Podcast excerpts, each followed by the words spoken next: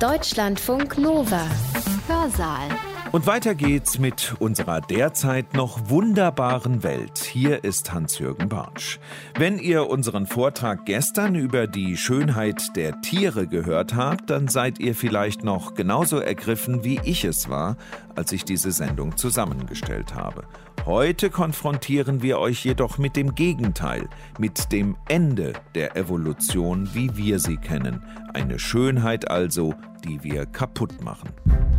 Wir sind das größte Raubtier der Erde geworden.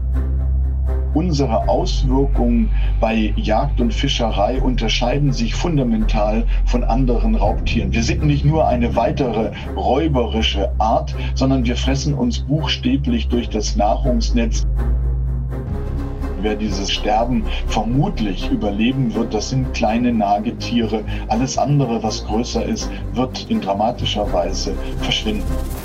Der Evolutionsbiologe Matthias Glaubrecht sieht das Ende der Evolution aufziehen nichts weniger. Aber er hat noch Hoffnung. Glaubrecht hat seinen Vortrag Das Ende vom Ende der Artenvielfalt genannt. Und das beinhaltet, dass wir das Artensterben doch noch irgendwie gestoppt bekommen. Wobei das auch schon wieder zu positiv klingt, denn viele Arten sind ja schon ausgestorben und werden leider auch noch folgen. Also können wir noch was retten? Antwort ungewiss. Glaubrecht hat auf den Tagen der Utopie in der Kulturbühne Ambach in Götzis im österreichischen Vorarlberg gesprochen. Das heißt, er zeichnet zunächst ein düsteres Szenario und spricht gegen Ende seines Vortrages in einem fernen Rückblick auf das Jahr 2062 zu uns. Haben wir bis dahin die Katastrophe abwenden können? Oder wie fragt uns die Zukunft dann danach?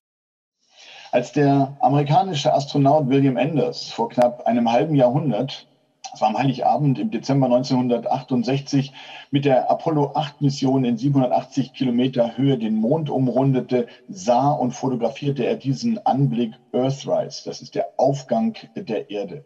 Und dieses Foto wurde zum Symbol für die Fragilität und die Isolation unserer Erde im Kosmos. Dieser Blick auf unseren Heimatplaneten markiert zugleich den Beginn eines neuen Umweltbewusstseins. Und später kommentierte William Anders, wir flogen hin, um den Mond zu entdecken, aber was wir wirklich entdeckt haben, ist die Erde. Und vielleicht beeindruckt uns der Anblick der Erde aus dem Weltall auch deshalb so, mir geht es jedenfalls so, weil er uns dabei klar wird, dass wir Erdlinge nur diesen einen Planeten haben. Es mag sein, dass Menschen einmal zu anderen Planeten fliegen oder wenigstens einige von uns Weltraumstationen bewohnen, aber im Moment, im Moment haben wir nur diesen einen Planeten und wir müssen ihn schützen und ihn uns erhalten. Und tatsächlich hat dieser Blick vom Mond auf die Erde die Sicht der Menschheit auf unseren Planeten verändert.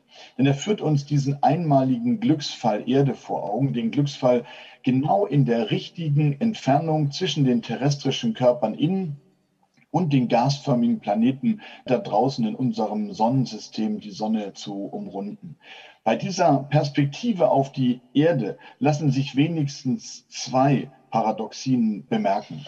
Das eine ist, dass wir Millionen von Dollar dafür ausgeben, zu versuchen und davon träumen, zum Mars zu fliegen, um Spuren von fossilem Wasser zu finden, während wir auf der eigentlich falsch benannten Erde, deren Oberfläche zu 70 Prozent vom Wasser der Weltmeere bedeckt ist, eben diese Ozeane und vor allem ihre Tiefen noch gar nicht hinreichend erkundet haben.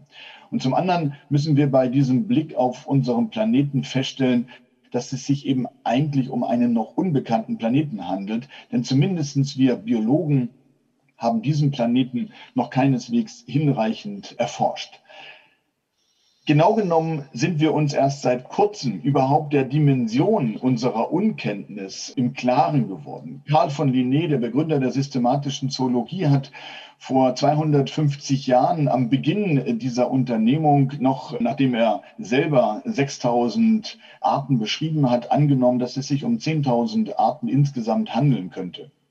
Und an der großen Lücke können Sie sehen, dass es dann fast bis ans Ende des 19. Jahrhunderts gedauert hat, bis ein Berliner Zoologe mit dem Auftrag versehen, das Berliner Naturkundemuseum einzurichten, wissen wollte, mit wie viel Material er eigentlich rechnen müsste, wie viele Tiere es eigentlich auf der Erde gäbe und dann äh, zu einer Schätzung und Hochrechnung von einer halben Million Arten gekommen ist.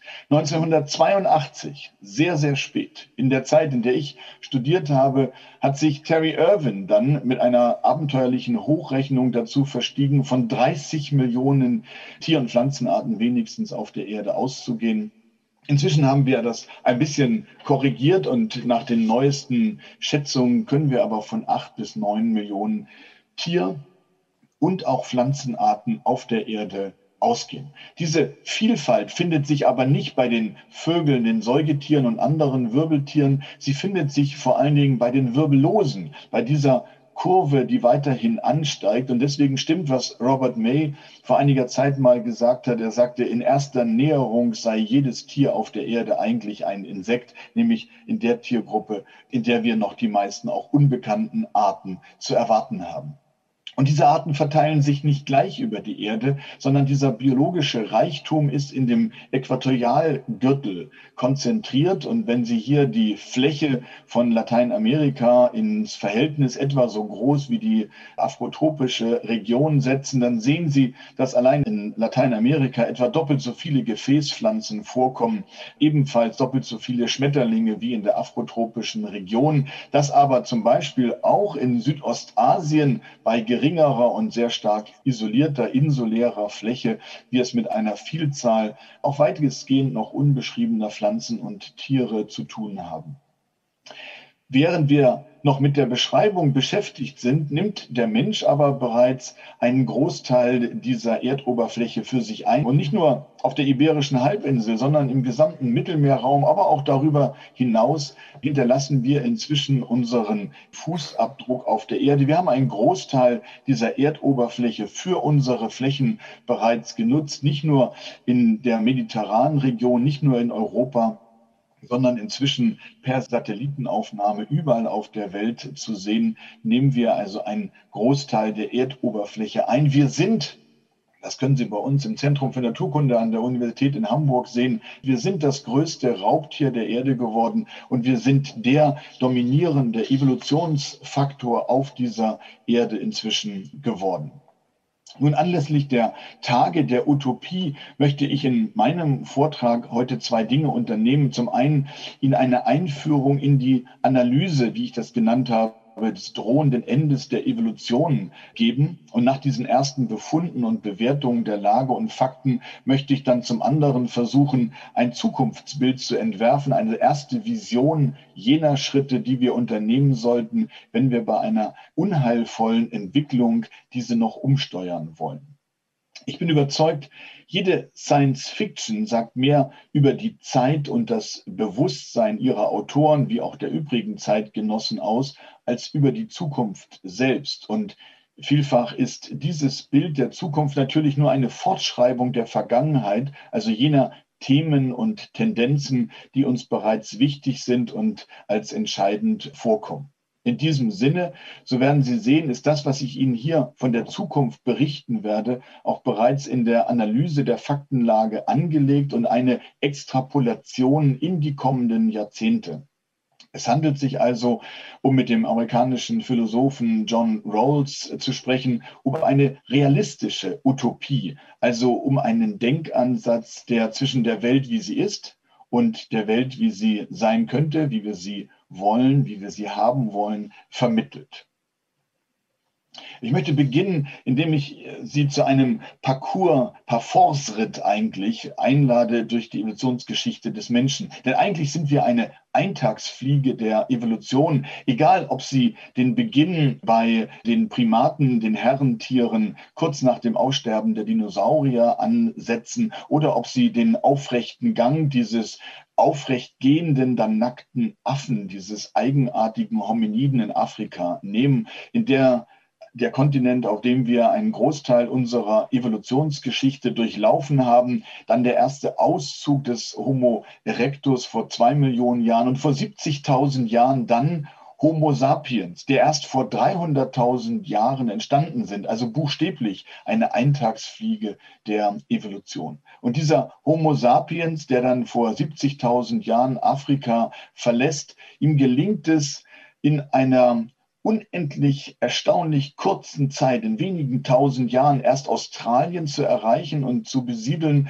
und dann nach einem Stopp in der Beringia an der Beringstraße, bis die Eisbarriere schmilzt mit der aufkommenden Warmzeit und dann sich ein Korridor bildet, der erst Nord- und dann Südamerika kolonisierbar macht. Und es braucht 20 Kilometer pro Generation und tatsächlich nur wenige tausend Jahre, bis der Mensch sich überhaupt von Afrika über die ganze Welt ausgebreitet hat. Aber bereits während dieser Wanderung sehen wir den modernen Menschen, diesen Homo sapiens, als einen Pionier, der immer wieder neue Frontiers sozusagen, neue Welten erobert und der dabei aber auch schon seine Spuren in der Tierwelt hinterlässt, denn wir können das Auftauchen des Menschen tatsächlich, je nachdem, wo er auftaucht, sofort mit Aussterbeereignissen korrelieren. Wir wissen, zuerst in Australien verschwindet die dortige Megafauna und dann das Auftreten in Amerika und dann im Rest der Welt ist korreliert mit dem Verschwinden großer Säugetiere und auch großer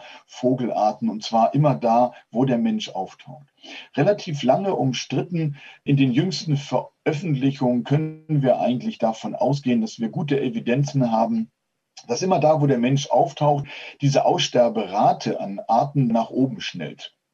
Sie sehen das beim Auftauchen des Menschen in Nordamerika, wie die Kurve nach oben schnellt. Sie sehen das in der Karibik. Sie sehen das etwas weniger klar in Australien, aber auch in Südamerika, auf Madagaskar. Insofern je nach Tiergruppe und Region und mit Ausnahme von Afrika, da wo wir herkommen, da wo die Tierwelt sich an diesen eigenartigen, aufrechtgehenden, nackten Affen adaptieren konnte, überall in allen anderen Kontinenten haben wir diese desaströse Spur hinterlassen. Wir tun das auch heute noch, denn unsere Auswirkungen bei Jagd und Fischerei unterscheiden sich fundamental von anderen Raubtieren. Wir sind nicht nur eine weitere räuberische Art, sondern wir fressen uns buchstäblich durch das Nahrungsnetz, indem wir auch gerade die Top-Prädatoren also die anderen großen Raubtiere, ob das jetzt in der Wassersäule Haie und Makrelen oder Thunfische sind oder ob das an Land die großen Raubsäuger sind. Wir eliminieren unsere Konkurrenten und wir fressen uns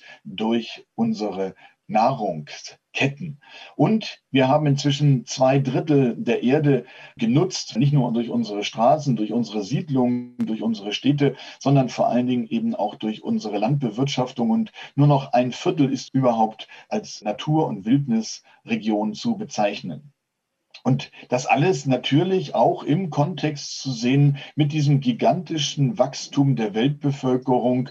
Heute am 27. April des Jahres 2021 waren wir 7 Milliarden 864 Millionen 54.000 Menschen auf der Erde. Und natürlich müssen man das so darstellen. Das Alter meiner Generation wurde bereits verraten. Als ich Anfang der 60er Jahre geboren wurde, gab es drei Milliarden Menschen. Inzwischen sind wir bei fast acht Milliarden angekommen.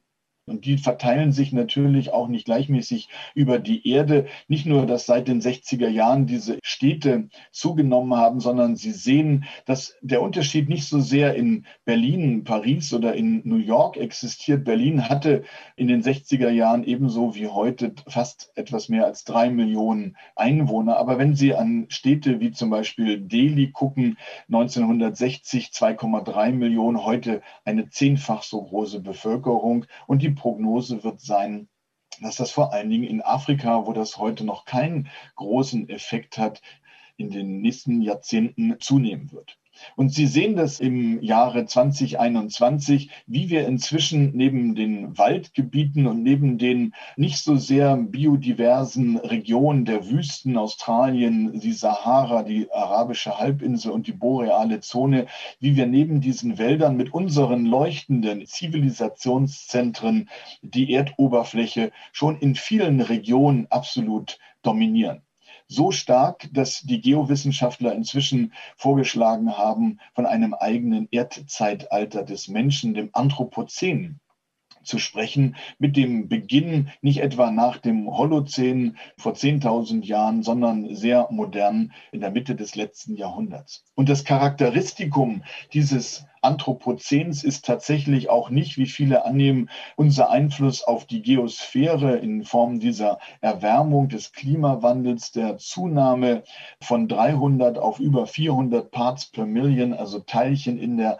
Atmosphäre beim Kohlendioxidanteil, sondern wir können diese Signaturen des Anthropozäns inzwischen bei fast allen Parametern sehen, die Sie nehmen können, ob das von der Weltbevölkerung oder einer Stadtbevölkerung über das Bruttoinlandsprodukt und vielen anderen Parametern gehen, sehen Sie, dass nach 1950, also in der zweiten Hälfte des 20. Jahrhunderts, diese Werte enorm nach oben gehen. Wir sind in der zweiten Hälfte, also in unserer Generation sozusagen dominierend auf diesem Erdball geworden, so weit, dass Kollegen im letzten Jahr errechnet haben, dass im letzten Jahr der Break-Even sozusagen erreicht war, das vom Menschen gemachte, also alles, was wir produzieren von Metall, Asphalt, den Ziegelsteinen über den Beton, all dieses Menschengemachte nimmt inzwischen mehr Masse ein als alle Biomasse der Lebewesen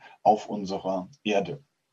Aber was bisher übersehen worden und fast kaum erwähnt worden ist, dass eine der markanten Signaturen des Anthropozäns auch ein Artensterben ist, das ebenfalls in der zweiten Hälfte des 20. Jahrhunderts um sich greift. Und zwar ein Artensterben, das in ähnlich gravierendem Ausmaße eine Rolle spielen wird wie die fünf Genau genommen sind es sechs, aber wir sind da noch nicht ganz sicher. Hier fünf historische erdgeschichtliche Massensterben. Das letzte durch den Einschlag eines Meteoriten vor 66 Millionen Jahren, das den Dinosauriern den gar ausgemacht hat, kennen Sie und haben Sie häufig schon gehört. Damit korreliert war damals vor 66 Millionen das Verschwinden von 70 bis 80 Prozent der Tierwelt. Und genau so eine biologische Auslöschung, Biological Annihilation, können wir auch jetzt beobachten, indem wir bei dem Zusammenrechnen der betroffenen Populationen feststellen können, dass inzwischen ein Viertel der Säugetiere, das bis zu über 40 Prozent der Amphibien und ein Fünftel vieler anderer Gruppen inzwischen von diesem Schwund, von diesem Artensterben betroffen sind. Und ich will das an einigen wenigen Beispielen hier exemplarisch deutlich machen. Allein der industrielle Walfang im 20. Jahrhundert hat 2,9 Millionen Wale ausgelöscht. Und jedes Mal, wenn eine Walart dramatisch abgenommen hat durch diese Plünderung der Meere, dann wurde eine weitere buchstäblich ins Visier genommen und erst in den 80er Jahren, als die Populationen komplett ausgedünnt waren, hat man sich für ein Walfangmoratorium entschieden. Oder nehmen wir eine Raubkatze wie den Schneeleoparden, denn den Geist der Berge, der in 14 und 13 asiatischen Ländern weit verbreitet ist, aber von dem wir noch nicht einmal wissen, ob er überhaupt noch die kritischen Bestandsgrößen hat, damit sich Männchen und Weibchen im Freiland überhaupt noch begegnen und es überhaupt noch zur Fortpflanzung und Produktion kommt. Wir haben, wie der Historiker Jürgen Osterhammel das genannt hat, exterminatorische Praktiken an den Tag gelegt und wir haben in den letzten Jahrzehnten, im letzten Jahrhundert geradezu einen organisierten Angriff auf diese exotischen Großwildarten durchgeführt, und wir können das am Tiger, der einst sehr weit verbreitet gewesen ist, sehr gut demonstrieren, diesen Defaunation-Effekt, die Entleerung der Tierwelt. Hier schrumpfen riesige Verbreitungsgebiete auf winzige kleine Rest- und Reliktareale zusammen mit nur noch wenigen Bestandszahlen überhaupt. Und wir freuen uns, wenn wir im Freiland überhaupt nur noch 3000 oder 4000 Tiger haben. Inzwischen leben mehr Tiger im Zoo und Zirkus als im Freiland. Wir haben eine Invasion der Biosphäre vorgenommen, die viele Arten in einen Populationsschwund gebracht hat, viele Arten von Säugetieren und Vögeln überall auf der Welt, aber eben gerade in den tropischen Regionen. Und dieser Artenschwund ist so dramatisch, dass von einigen dieser Arten inzwischen nur noch weniger als 250 Exemplare pro Art überhaupt im Freiland leben und dass wir drohen, neben den 500 Arten, die wir seit 1900 verloren haben, in den nächsten Jahren und Jahrzehnten weitere 500 Arten allein bei den Wirbeltieren, die hier analysiert worden sind, zu verlieren. Aber dieses Sterben hat noch viel gewaltigere Auswirkungen. Und vor diesem Hintergrund Hintergrund müssen wir einen neuen Nachbar wie den Wolf eigentlich mit Freude hier bei uns willkommen heißen. Sie sehen, dass er sich in den letzten 20 Jahren nicht nur in Deutschland von Polen kommt, ausgebreitet hat, sondern inzwischen auch in Österreich und in der Schweiz und in Frankreich. Und Sie können sehen, dass wir hier dennoch über Stückzahlen in der Größenordnung von 130 Rudeln und insgesamt vielleicht mit den Jungtieren, die aber sehr stark gefährdet sind, das erste Jahr nicht zu überleben, von weniger als 1000 Exemplaren ausgehen können. Gleichzeitig, während das eine erfreuliche Nachricht ist, können wir einen Verlust der Population, der Verbreitung und der Biomasse auf allen sechs Kontinenten, ob das jetzt Großsäuger sind oder ob es andere Tierarten sind, überall sehen wir, einen großen Schwund. Eine Ausnahme machen die borealen Zonen in äh, Nordamerika und Mittelamerika und Südamerika. Und was ich vorhersagen kann, wer dieses Artensterben überleben wird, dieses anthropozäne Artensterben, was wir verursachen, dass die Tiere insgesamt immer kleiner werden. Wir haben gesehen, dass wir die Megafauna als allererste bei unserer Besiedlung der Erde ausgelöscht haben. Und das, was wir im Augenblick auslöschen sind und schon ausgelöscht haben, sind Tiere, die eine vernünftige Körpergröße haben. Und wer dieses anthropozäne Sterben vermutlich überleben wird, das sind kleine Nagetiere, also Tiere mit kleiner Körpergröße. Alles andere, was größer ist, wird in dramatischer Weise verschwinden. Und ebenso, aber lange völlig unbeachtet, verschwindet auch die wirbellosen Fauna. Nur ein Rückgang der Schmetterlinge über die letzten Jahrzehnte, sondern einen dramatischen Schwund von vielen Wirbellosen. Und inzwischen durch die sogenannte Krefelder Studie können wir das in Zahlen ausdrücken. Da sind in den letzten 27 Jahren 78 Prozent der Biomasse von Fluginsekten ob das Libellen oder Schmetterlinge oder viele andere Insekten sind, sind verloren gegangen und zwar unabhängig davon, ob es sich um Naturschutzgebiete handelt oder Agrarflächen, in denen die Probenfallen aufgestellt gewesen sind. Es gibt also Hinweise schon sehr lange auf einen enormen Bestandsrückgang bei den Tieren, nicht nur Arten, sondern eben auch Stückzahlen und damit Biomasse. Und dabei spielt die Honigbiene und dieser Hype und die Honigbiene, der ist irreführend. Dabei spielt das domestizierte Hausschwein sozusagen unter den Wildbienen die geringste Rolle. Es gibt allein in Deutschland ungefähr 560 Wildbienenarten. Dazu zählen auch die kälteadaptierten Wildbienen, die wir als Hummeln kennen und die wertvolle Bestäuberdienstleistungen errichten und übernehmen. Auch der robuster Kaffee wird zu 100 Prozent von Wildbienen bestäubt.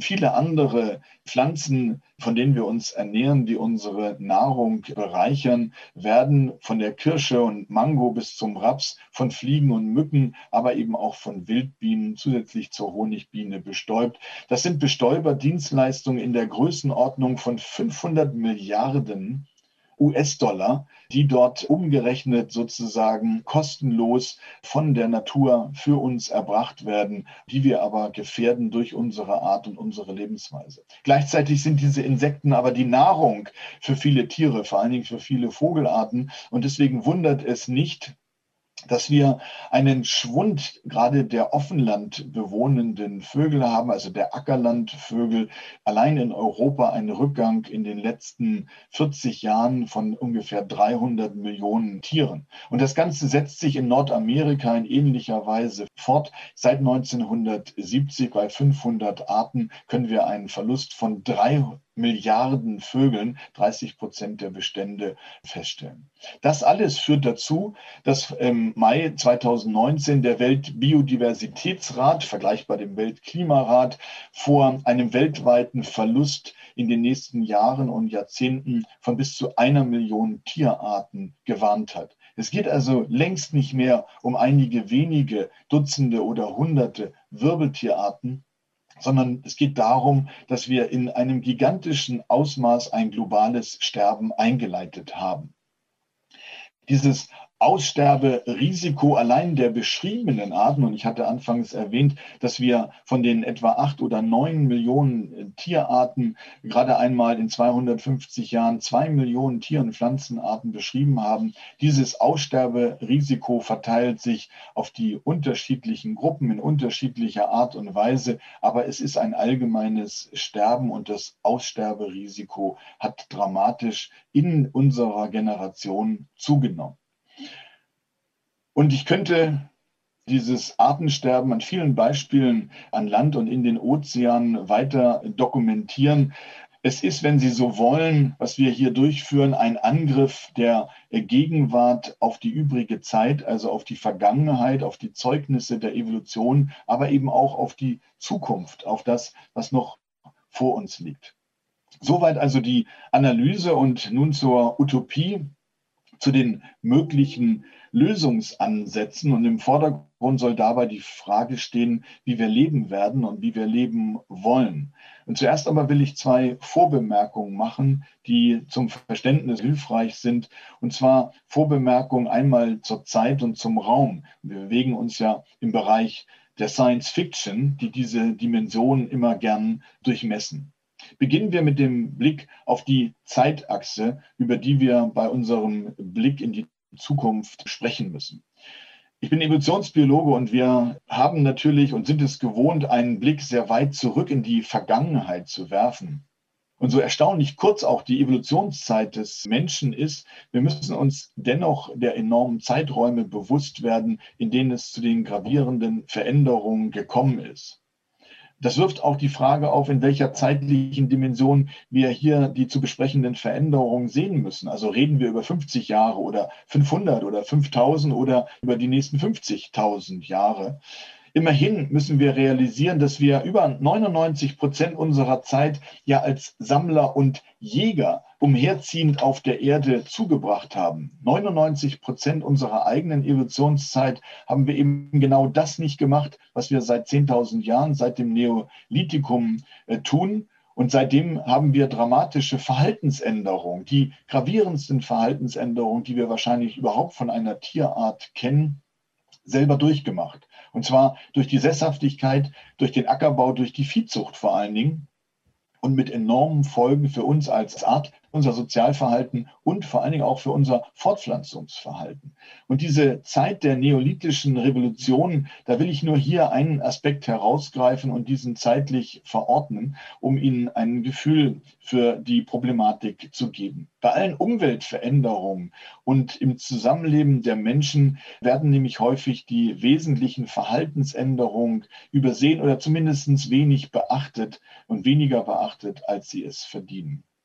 Der Beginn der neolithischen Revolution war unter anderem nicht nur mit einer Zunahme der Bevölkerung, der Besiedlungsdichte, übrigens auch der Krankheiten verbunden. Es kam auch zu einer erheblichen Zunahme an Gewalt. Woher wissen wir das und können wir das überhaupt wissen? Und tatsächlich überraschenderweise gibt es Studien, die auf so eine solche erhöhte Gewalt also eine enorme dramatische Verhaltensänderung bei uns auch tatsächlich schließen lassen. Wir schließen das aus molekulargenetischen Befunden und während Sie sehen, dass bei den Frauen in den letzten 10.000 Jahren eigentlich die effektive Populationsgröße ständig zugenommen hat, können wir anhand der Sequenzvergleiche rekonstruieren, dass es einen postneolithischen Flaschenhals bei Männern gegeben hat, woraus wir schließen können, dass es in diesen Verwandtschaftsgruppen, in diesen Clans zu erheblicher Konkurrenz, zu Kampf und zu Krieg gekommen ist. Das heißt, die Männer haben sich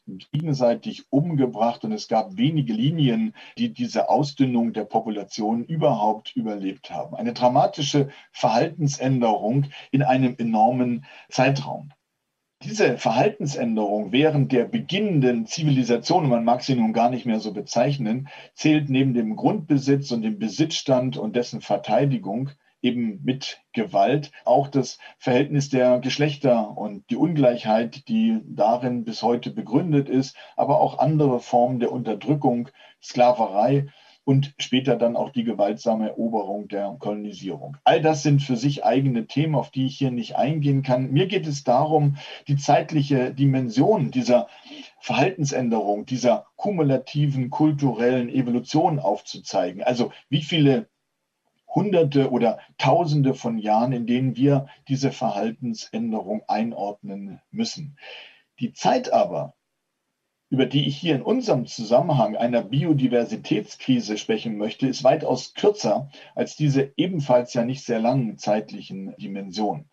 Und wenn man sehr mutig ist und ein Muster in der Geschichte zu erkennen meint, dann können wir eigentlich behaupten, dass es alle drei Jahrhunderte solche grundstürzenden Umwälzungen, gleichsam solche Epochenwenden gegeben hat. 1500, Zeitalter der Entdeckung, in geografischer Hinsicht ist ein völlig neues Bild entstanden. Und in ähnlicher Weise können wir das von der Sattelzeit um 1800 sagen, eine Art intellektuelle Wende nach dem Übergang von der Aufklärung, von der Romantik zum Biedermeier am Beginn der Industrialisierung der modernen Zeit, wenn Sie so wollen. Auch hier ein neues Verständnis, diesmal der Natur und der Stellung der Natur. Und schließlich meine Behauptung, vielleicht in weiteren drei Jahrhunderten, also im Jahre 2100, und das ist die Zeit, in die wir schauen wollen.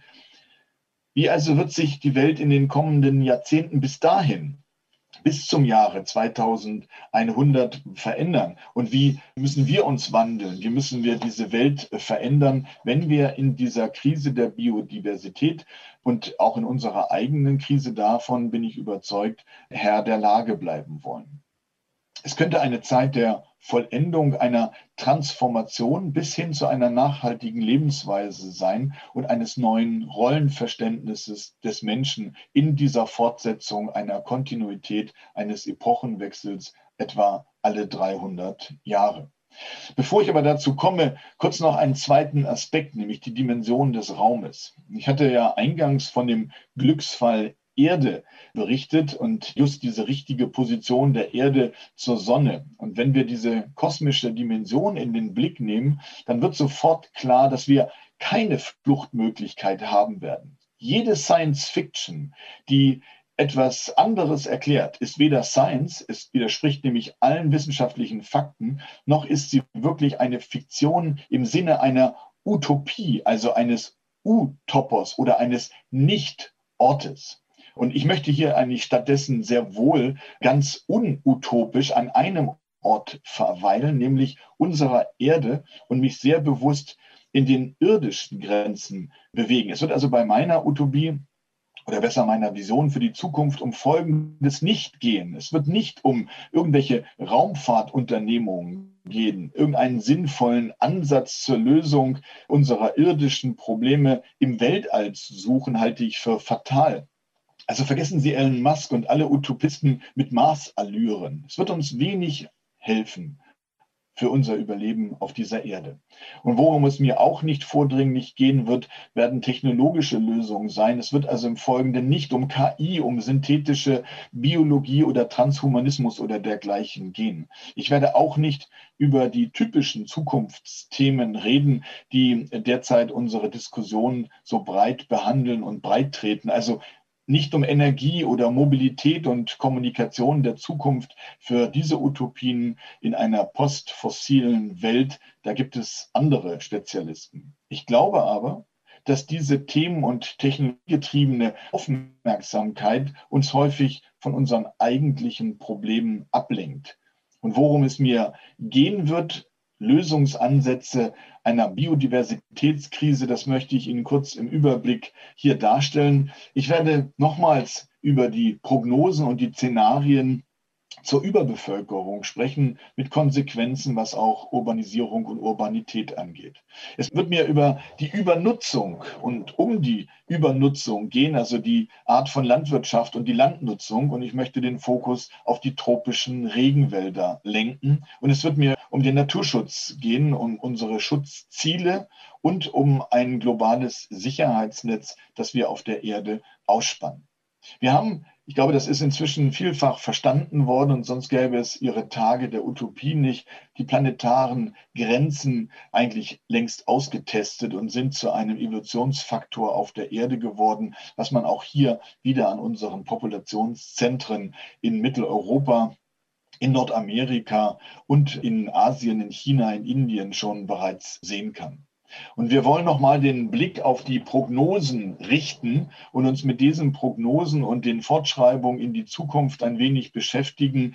Denn die besten Daten, die die Vereinten Nationen hier zusammengetragen haben, deuten darauf hin, dass wir im besten Fall sieben und im schlimmsten Fall 17 Milliarden Menschen zu erwarten haben. In jedem Fall zwischen 10 und 11 Milliarden Menschen, also zwei bis drei Milliarden mehr, als wir tatsächlich heute schon auf der Erde sind. Und diese Zunahme wird sich ähnlich wie bei einem großen Tanker verhalten. Und das ist der Ausblick für die nächsten Jahre und die Zukunft auf unserem Planeten, obwohl wir gewiss sein können, dass die Fertilität, also die Geburtenrate pro Frau längst auf dem Rückgang ist, dass also auch in Afrika und in Asien und in anderen Regionen der Erde bei uns schon längst die Zahl der Frau von fünf und vier und drei weiter in der Tendenz abnehmen wird. Sie sehen das in diesem Berg, der dann in den nächsten Jahrzehnten immer weiter Treppchen für Treppchen abnimmt, dass trotz dieser reduzierten Geburtenrate pro Frau, auf die immer verwiesen wird, die Weltbevölkerung natürlich inhärent wie ein Tanker weiterhin ansteigt. Die Menschen, die geboren werden, haben eine immer höhere Lebenserwartung im doppelten Sinne. Und deswegen werden wir bis Ende des Jahrhunderts überhaupt nur einen Effekt einer abflachenden Kurve sehen. Was mir Angst macht, ist nicht das Ende des Jahrhunderts, sondern das sind die nächsten Jahrzehnte, in denen diese Kurve beständig weiter ansteigen wird. Und sie wird das in Europa nicht tun und auch nicht in Nordamerika, das wissen wir inzwischen. Auch in Asien ist der Kulminationspunkt längst erreicht. Wir haben hier den Zenit überschritten und die Populationen werden noch leicht ansteigen.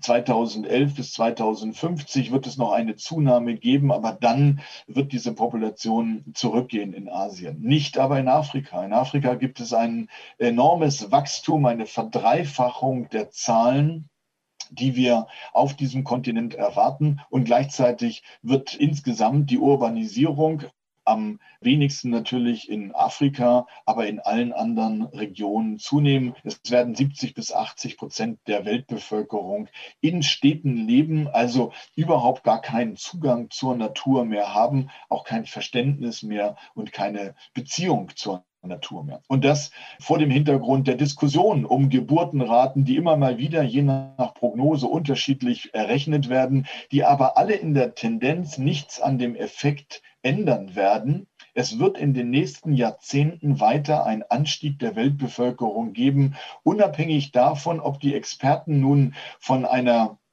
Reduzierung von 2,4 über 2,3 oder sogar auf 1,9 ausgehen. Der Effekt wird derselbe sein, nämlich dass wir zwar einen Rückgang der Geburtenrate haben, aber in den nächsten Jahrzehnten idealerweise dem Erreichen eines Höchststandes von fast 10 Milliarden Menschen weiterhin bei sieben oder acht Milliarden Menschen am Ende des Jahrhunderts sein werden, bei günstigster Prognose.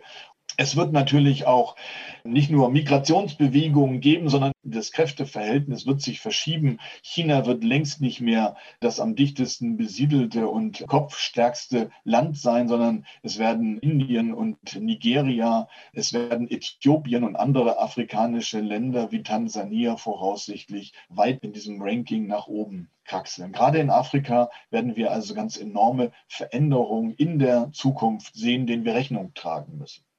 Derzeit können wir alle diese Menschen noch problemlos ernähren. In den letzten Jahrzehnten hat die Getreideproduktion weltweit mit dem Wachstum der Bevölkerung Schritt gehalten. Wir haben Vorräte, dass wir 800 Millionen hungernde und unterernährte Menschen haben, ist kein Ernährungsproblem per se, sondern ein Verteilungsproblem.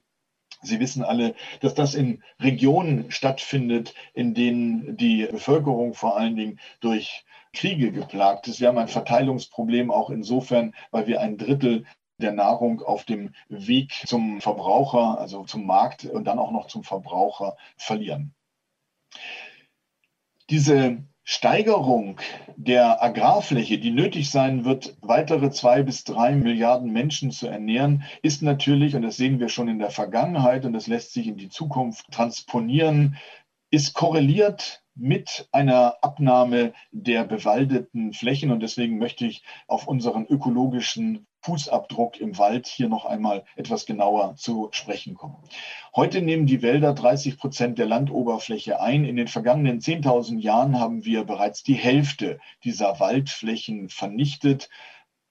Ich will das an einem Beispiel, an einem singulären Beispiel klar machen, was in der Zukunft auf uns zukommt, was wir tatsächlich vor Augen haben müssen. Und da hilft uns ein Blick zuerst in die Vergangenheit, um wieder in die Zukunft gucken zu können. Singapur, bewaldet vor 200 Jahren, ist inzwischen eine komplett verstädterte, urbanisierte Region, eine der malaiischen Halbinsel vorgelagerte Insel, die erst durch die Plantagenwirtschaft und dann durch die Urbanisierung komplett die natürliche Vegetation verloren hat und mit der Vegetation auch bis zu 70, 80 Prozent in einigen Fällen der dort existierenden Arten eingebüßt hat, weil der Lebensraum natürlich verloren gegangen ist. Wir haben Lebensraum für Menschen geschaffen.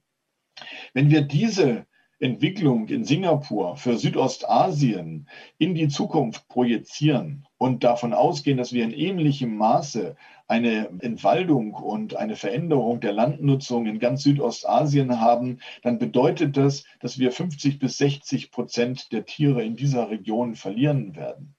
Und das lässt sich vor allen Dingen eben für alle Regionen der Tropen sehr gut zeigen, 43 Prozent aller Wälder befinden sich in den Tropen, vor allen Dingen in Amazonien. Und wir haben in den letzten 20 Jahren einen Verlust von 35 Prozent. Und den können wir sehr leicht, wenn wir unser Verhalten nicht ändern, in die Zukunft projizieren. Wenn wir zurückblicken aus dem Jahre 2062, es wird der Verlust dieser tropischen Regenwälder sein, der uns als der größte Fehler vorkommt, den wir auf der Erde als Menschheit überhaupt gemacht haben. Es ist ein Trend, von dem wir im Rückblick aus dem Jahre 2062 sehen werden, dass wir viel früher auf diesen Trend hätten aufmerksam werden sollen und die Chance ergreifen sollen, ihn umzudrehen und zu verhindern. Wir waren nämlich eigentlich Anfang der 2000er Jahre auf einem guten Weg. Wir haben dann aber in den letzten Jahren, auch durch die politischen Veränderungen in Brasilien, festzustellen, dass dieser Trend sich 2011, 2012 wieder umgekehrt hat und wir inzwischen dabei sind, fast an das Ausgangsniveau wieder heranzukommen. Sie können das in sehr detaillierten Studien im Detail nachvollziehen, auch den Anteil der eigentlichen Rodung oder der Degradierung, also auch der Brände auf diesen Flächen oder des selektiven Holzeinschlages, ohne dass dann wieder aufgeforstet wird. Und wir wissen inzwischen aus Fallstudien, wie zum Beispiel im atlantischen Tieflandregenwald Brasiliens auch, dass immer kleinere isolierte Regionen existieren und dass es eine erhebliche Rolle spielt, ob wir alten oder ob wir jungen, nachwachsenden Wald haben. Das heißt, von oben aus der Satellitenbetrachtung sieht das positiver aus als es tatsächlich ist. Andere Studien, die dem nachgegangen sind, weisen darauf hin, dass wir in den letzten Jahrzehnten diesen enormen Anstieg einer anderen Landnutzung haben, zu Lasten und zu Schaden des Regenwaldes. Nicht nur in Gesamt Südamerika, in Brasilien, in anderen Regionen, sondern vor allen Dingen beim tropischen Regenwald die Verluste und nicht nur in Südamerika, sondern auch in den zentralafrikanischen und westafrikanischen Wäldern können wir diese fortschreitende Entwaldung feststellen und in Südostasien am Beispiel von Indonesien. In derselben Zeit, in der wir einen positiven Effekt in Brasilien gesehen haben, im ersten Jahrzehnt der 2000er Jahre sehen wir fast eine Verdopplung, Verdreifachung des Waldverlustes in Indonesien. Und auch hier können wir die Zunahme von Plantagen zu Lasten und auf Kosten der ursprünglichen Regenwälder feststellen. Ein über Jahre und Jahrzehnte inzwischen und nicht nur seit dem Jahr 2000, sondern auch davor ungebrochener Trend. Und wenn wir aus dem Jahre 2062 oder irgendeiner anderen markanten Zahl, wie ich sie in dem Buch fiktiv beschrieben habe, zurückblicken, dann wird es das Verhindern dieser Regenwaldverluste sein, aus denen wir, so utopisch es uns heute vorkommen mag, eine Lösung für unser Biodiversitätsproblem ziehen müssen. Wir müssen diesem Trend entgegenwirken, den Verlust sämtlicher Tieflandregenwälder in Borneo. Auf Borneo gibt es heute nur noch in den gebirgigen Regionen Regenwald. Alles andere ist in Plantagen umgewandelt. Wir haben es deswegen in der Hand, weil immer noch dieser Regenwald für weitere Ölpalmplantagen geopfert wird. Diese westafrikanische Ölpalme, die uns dieses Palmöl liefert, hat gerade in Indonesien, aber auch in Malaysia und anderen Regionen Südostasiens enorm an Plantagenflächen in den letzten Jahrzehnten zugenommen. Wobei wir wissen, dass nicht nur 100 von Supermarktprodukte, die wir beliebig in den Einkaufswagen legen können, dafür verantwortlich sind, sondern vor allen Dingen auch die Tatsache, dass wir aus Palmöl Biodiesel und andere Kraftstoffe gewinnen, also noch nicht mal für unsere Ernährung. Wir sehen diese Entwaldungsfronten in den nächsten Jahren, und das ist keine Utopie, und im nächsten Jahrzehnt überall auf der Welt, um den gesamten Globus. Und damit verbunden ist etwas, was wir auf erschreckende Art und Weise eigentlich erst vor etwa anderthalb Jahren in den letzten 14 Monaten realisiert haben. Denn mit diesem Eindringen in immer mehr unberührte Waldgebiete gehen auch Zoonosen wie Covid-19 einher. Also vom Tier auf den Menschen übertragene Infektionskrankheiten. Sie sehen, dass wir am Anfang des Jahres bei 85 Millionen Erkrankten gewesen sind, bei fast zwei Millionen Toten und inzwischen, dass wir bei 150 Millionen Infizierten angekommen sind und bei über drei Millionen Verstorbenen allein durch diese Infektion. Es ist unser Eindringen, es ist unsere Nutzung in dieser Region, es sind die Wildtiermärkte, es ist die direkte Nutzung für unsere Zwecke, die auch diese Zoonosen und diese Pandemie nach sich gezogen hat.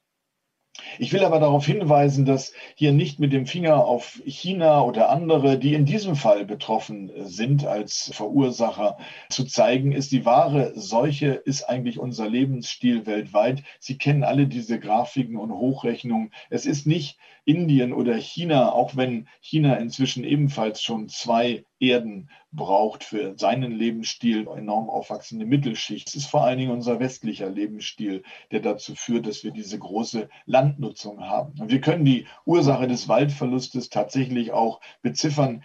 In Afrika ist es ganz anders. Das sind kleine Bauern, die hier den Wald roden, aber in Südostasien und auch in Brasilien sind es Waren und Rohstoffe also land- und forstwirtschaftliche Produkte, die wir nach Europa transportieren.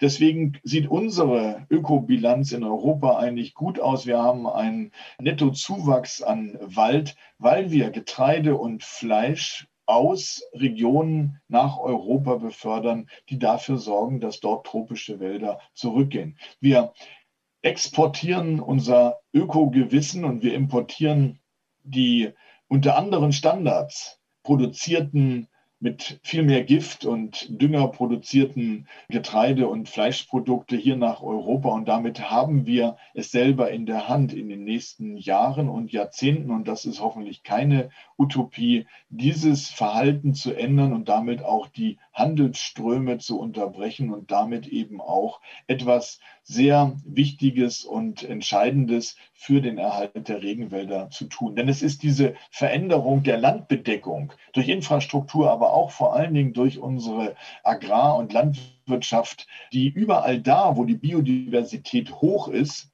unseren Einfluss so gigantisch groß hat werden lassen, dass wir eben in diese Situation kommen, dass wir in den nächsten Jahren und Jahrzehnten eine Million Tierarten verlieren werden. Und wenn wir dahin gucken, welches die Treiber dieser Artenverluste sind, dann wird auch klar, was wir tun müssen, um diese Verluste zu verhindern.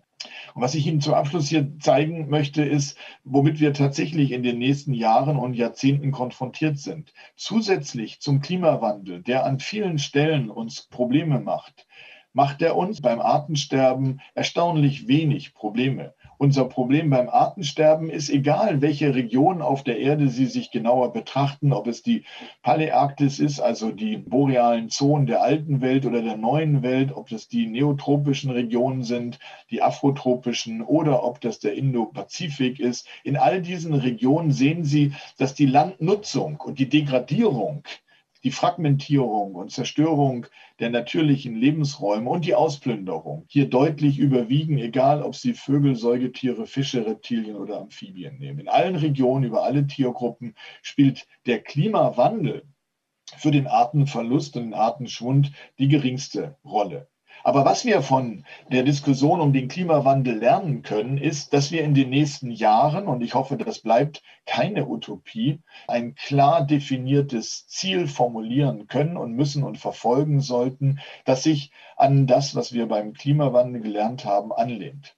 Wir haben heute eine Erwärmung im Durchschnitt auf der Erde von 1,2 Grad Celsius und es ist das klar definierte Ziel, idealerweise bei 1,5 oder wenigstens bei 2 Grad Temperaturerhöhung zu bleiben. Und damit ist es gelungen, eine Zielmarke zu formulieren, die die komplexen meteorologischen Geschehnisse, klimatischen Veränderungen zusammenfasst. Wir bilden mit der Temperatur etwas ab, was sehr viel komplexer schon als Kohlendioxidanteil in der Atmosphäre ursächlich für das Treibhaus Erde verantwortlich ist. Und genau daran müssen wir uns orientieren und wir müssen uns auf die Suche nach einer geeigneten Zielmarke machen, um das Artensterben in die Köpfe der Politik und der Menschen zu bringen. Und Sie wissen vielleicht, dass wir mit einer Aussterberate hier wenig, weil sie sehr komplex und auch nur sehr fragwürdig zu ermitteln ist, dass wir das kaum schaffen werden. Und deswegen würde ich mich den Vorschlägen anschließen von vielen Kollegen, die sagen, wir müssen Landfläche schützen, schützen wir 15 Prozent der Landfläche und etwa 7 Prozent der Ozeane für die Natur. Wir reservieren aber den geringsten Teil für die Natur. Wir haben auch kaum noch Wildnisflächen und wenn, dann sind sie artenarm und eben nicht die aufgezeigten großen tropischen Wälder. Mit Ausnahme von Amazonen haben wir vor allen Dingen die borealen, kalten Regionen mit wenig Artenvielfalt und die Wüsten Regionen, die noch als letzte Wildnisgebiete zur Verfügung stehen. Wenn wir aber eine Analyse der vielfältigen an Land existierenden Ökoregionen der Erde vornehmen und Eric Dienerstein und seine Kollegen haben das in den letzten Jahren bravourös unternommen und wenn wir das Ganze auch für die verschiedenen Ökoprovinzen in dem Marienbereich machen, dann kommen wir zu der Schlussfolgerung, dass wir viel zu wenig Meeres- und Landfläche überhaupt unter Schutz stellen, um ein Überleben der Arten zu gewährleisten. Und deswegen ist der Vorschlag und das Ziel, wenigstens bis zum Jahre 2030 in den nächsten zehn Jahren ein Drittel der Erdoberfläche unter Naturschutz zu stellen und idealerweise bis Mitte des 21. Jahrhunderts die Hälfte der Erde zu schützen.